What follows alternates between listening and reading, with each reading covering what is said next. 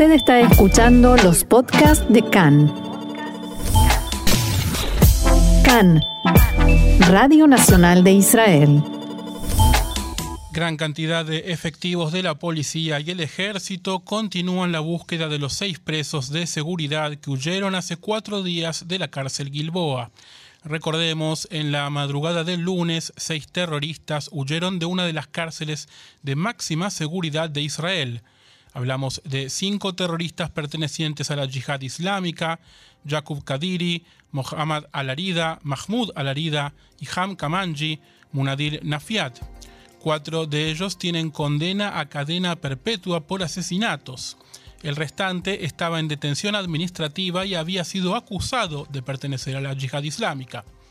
El sexto es Zakarías Beidi, un notorio comandante del grupo terrorista Brigada de los Mártires Al-Aqsa de Fatah, que estaba en prisión mientras era juzgado por dos docenas de delitos, incluido el intento de asesinato. El ejército reforzó su apoyo a las fuerzas policiales y ahora están participando en la persecución tres batallones combatientes y otras unidades de inteligencia y de la Fuerza Aérea, entre otras. También participan en la búsqueda de los prófugos, el Servicio de Seguridad Nacional y unidades de élite del Servicio Penitenciario. Y por supuesto el tema de la semana y Quizás del año. Quizás del año, del, del 5.782 seguro. Guay, cómo te admiro, que te sabes de memoria el número. Sí. siempre me pierdo. No, yo lo, recuerdo bastante bien. El tema, por supuesto, es eh, esta fuga de presos de seguridad, de terroristas, de un penal israelí. Y parece que no se han aprendido las lecciones de algo similar que sucedió en 2014, ¿verdad? Así es, en 2014 fue frustrado un intento de fuga de la misma cárcel. En esa ocasión fue la celda número 3 del pabellón número 2 y esta vez fue la celda contigua, la número 5. Después de aquel intento de fuga, se cambiaron algunas normas, se establecieron nuevas, entre ellas el tema de cómo está construida la cárcel sobre pilares, lo cual deja un espacio vacío entre la tierra y el piso de cemento de las celdas. Esa fue una de las principales conclusiones de la investigación que se hizo en aquel momento y que se dijo que había que cambiarlo, pero evidentemente no se cambió.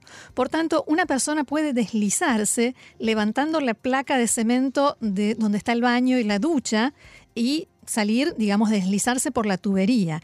Y justamente el plan frustrado en 2014 era salir a través del espacio ese que se forma entre los pilares hasta el muro protector de afuera de la cárcel y excavar un túnel hacia el exterior. Y esta vez, a diferencia del anterior, el plan resultó. Ha habido un pedido de uno de los presos más eh, resonantes de, esta, de estas fugas, Beidi. ¿De qué se trataba? Bueno, Zacarías Beidi es considerado un símbolo del, eh, un, ícono del campamento de refugiados de Jenin y de la segunda intifada. Y apenas dos días antes de la fuga, Beidi, que además es uno de los líderes más destacados del Fatah, solicitó pasar a esa celda, la número 5, con terroristas del movimiento rival, enemigo, Fatah.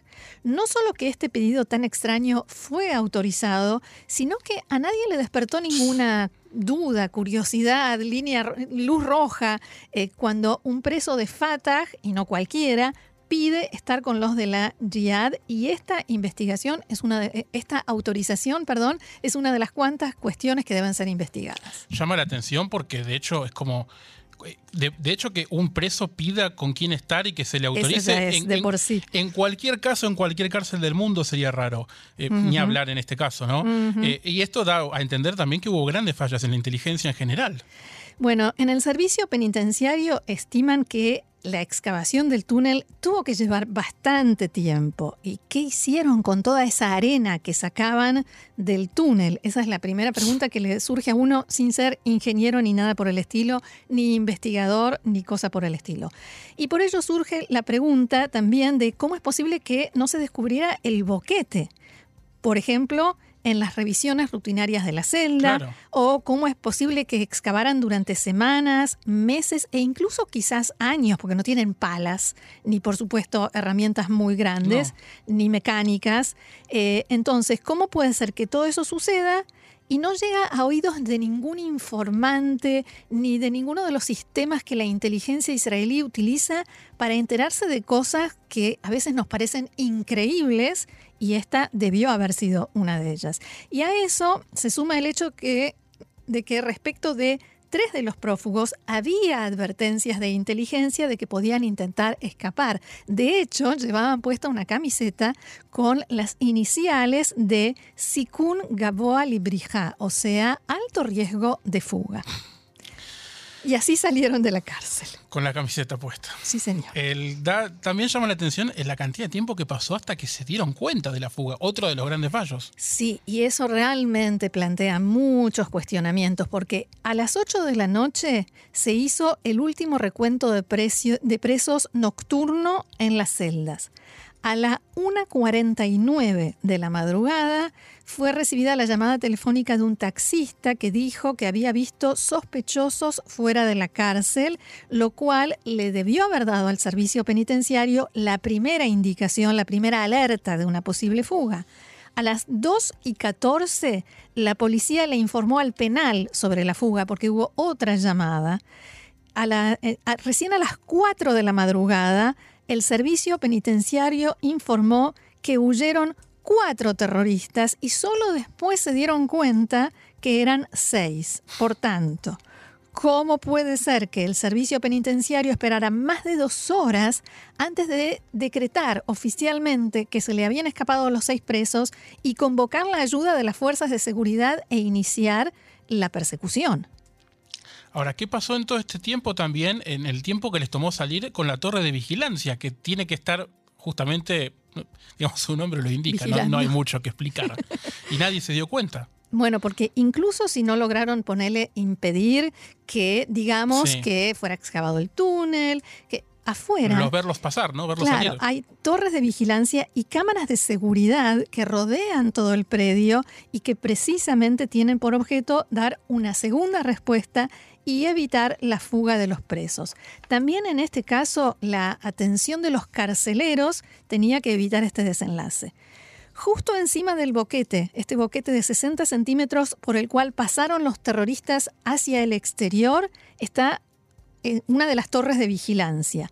La información indica que la celadora que estaba de guardia se quedó dormida, pero incluso si no estaba dormida, tampoco se dio cuenta de que los presos escapaban y eso es una falla muy grave. Según se pudo saber, en el video de las cámaras de seguridad se ve a los terroristas saliendo del túnel uno tras otro. Eso no, tarda 10 segundos, son seis personas. No son adolescentes ni demasiado jóvenes todos ellos. ¿Y cómo puede ser que a pesar de todas las cámaras de vigilancia que hay en todo el perímetro y desde todos los ángulos, desde el control de esas cámaras, ¿sí? que transmiten en directo, nadie vio lo que estaba pasando. Además, cada media hora supuestamente un guardia debe asomarse a las celdas. Si efectivamente lo hicieron, como deben hacerlo, ¿cómo es posible que nadie vio o que había actividad en la celda o que los presos no estaban en sus camas? Claro. No, puede pasar más de media hora, digamos, de ninguna manera. Y más aún, el terreno alrededor de la cárcel supuestamente, ya sé que para nosotros los argentinos suena muy feo, muy fea la expresión, pero supuestamente es un terreno liberado, donde no puede pasar nadie, por donde hay patrullas, ¿sí? Todo el tiempo, cada tanto tiempo no, no se especifica, justamente para que los presos no puedan saberlo. ¿Para qué? Para verificar si hay huellas. Tampoco eso se hizo. Uno de los cuestionamientos que más fuertes sonaron en estos días tiene que ver con las condiciones de vida de los presos de seguridad. Bueno, después del eh, intento este de fuga de 2014 se decidió que cada tanto los presos de seguridad deben ser separados, trasladados y mezclados nuevamente entre sí. Y en 2019 una comisión llegó a la conclusión de que había que dejar de eh, designar a los presos, eh, o sea, a la celda a los presos según a qué organización terrorista pertenecen. Pero los terroristas de la Jihad permanecieron juntos y el hecho de que tres de ellos estuvieron involucrados en el intento de fuga tampoco hizo que nadie se planteara separarlos.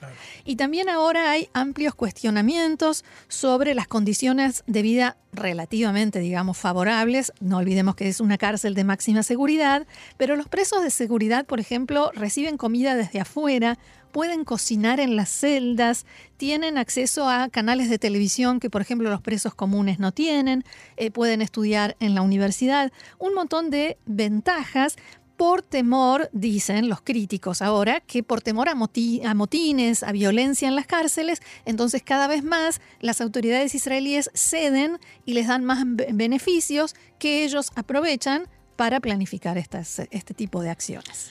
Está más que claro que todo lo que podía fallar falló y por completo, pero lo que más llama la atención de todo esto es el, algo que trascendió también en estas horas, que es lo de los planos de la cárcel que estaban publicados en Internet. O sea, cualquiera podría preparar una fuga de esta manera. Es totalmente increíble, pero resulta que el servicio penitenciario no tenía ni idea de que los planos de la cárcel estaban publicados en el sitio web de la empresa que la construyó. No está claro cómo sucedió esto y cómo es posible que no le exigieran retirarlos. Y se teme que, por supuesto, pudieron haber ayudado en la planificación y por supuesto necesitaron teléfonos celulares dentro de la cárcel porque no olvidemos que durante todo el tiempo del coronavirus las visitas estuvieron restringidas y que son presos de seguridad, por tanto no tienen visitas eh, con la misma frecuencia y condiciones que los presos comunes. Y ni que hablar que este tema seguirá dando muchísima más eh, tela para cortar.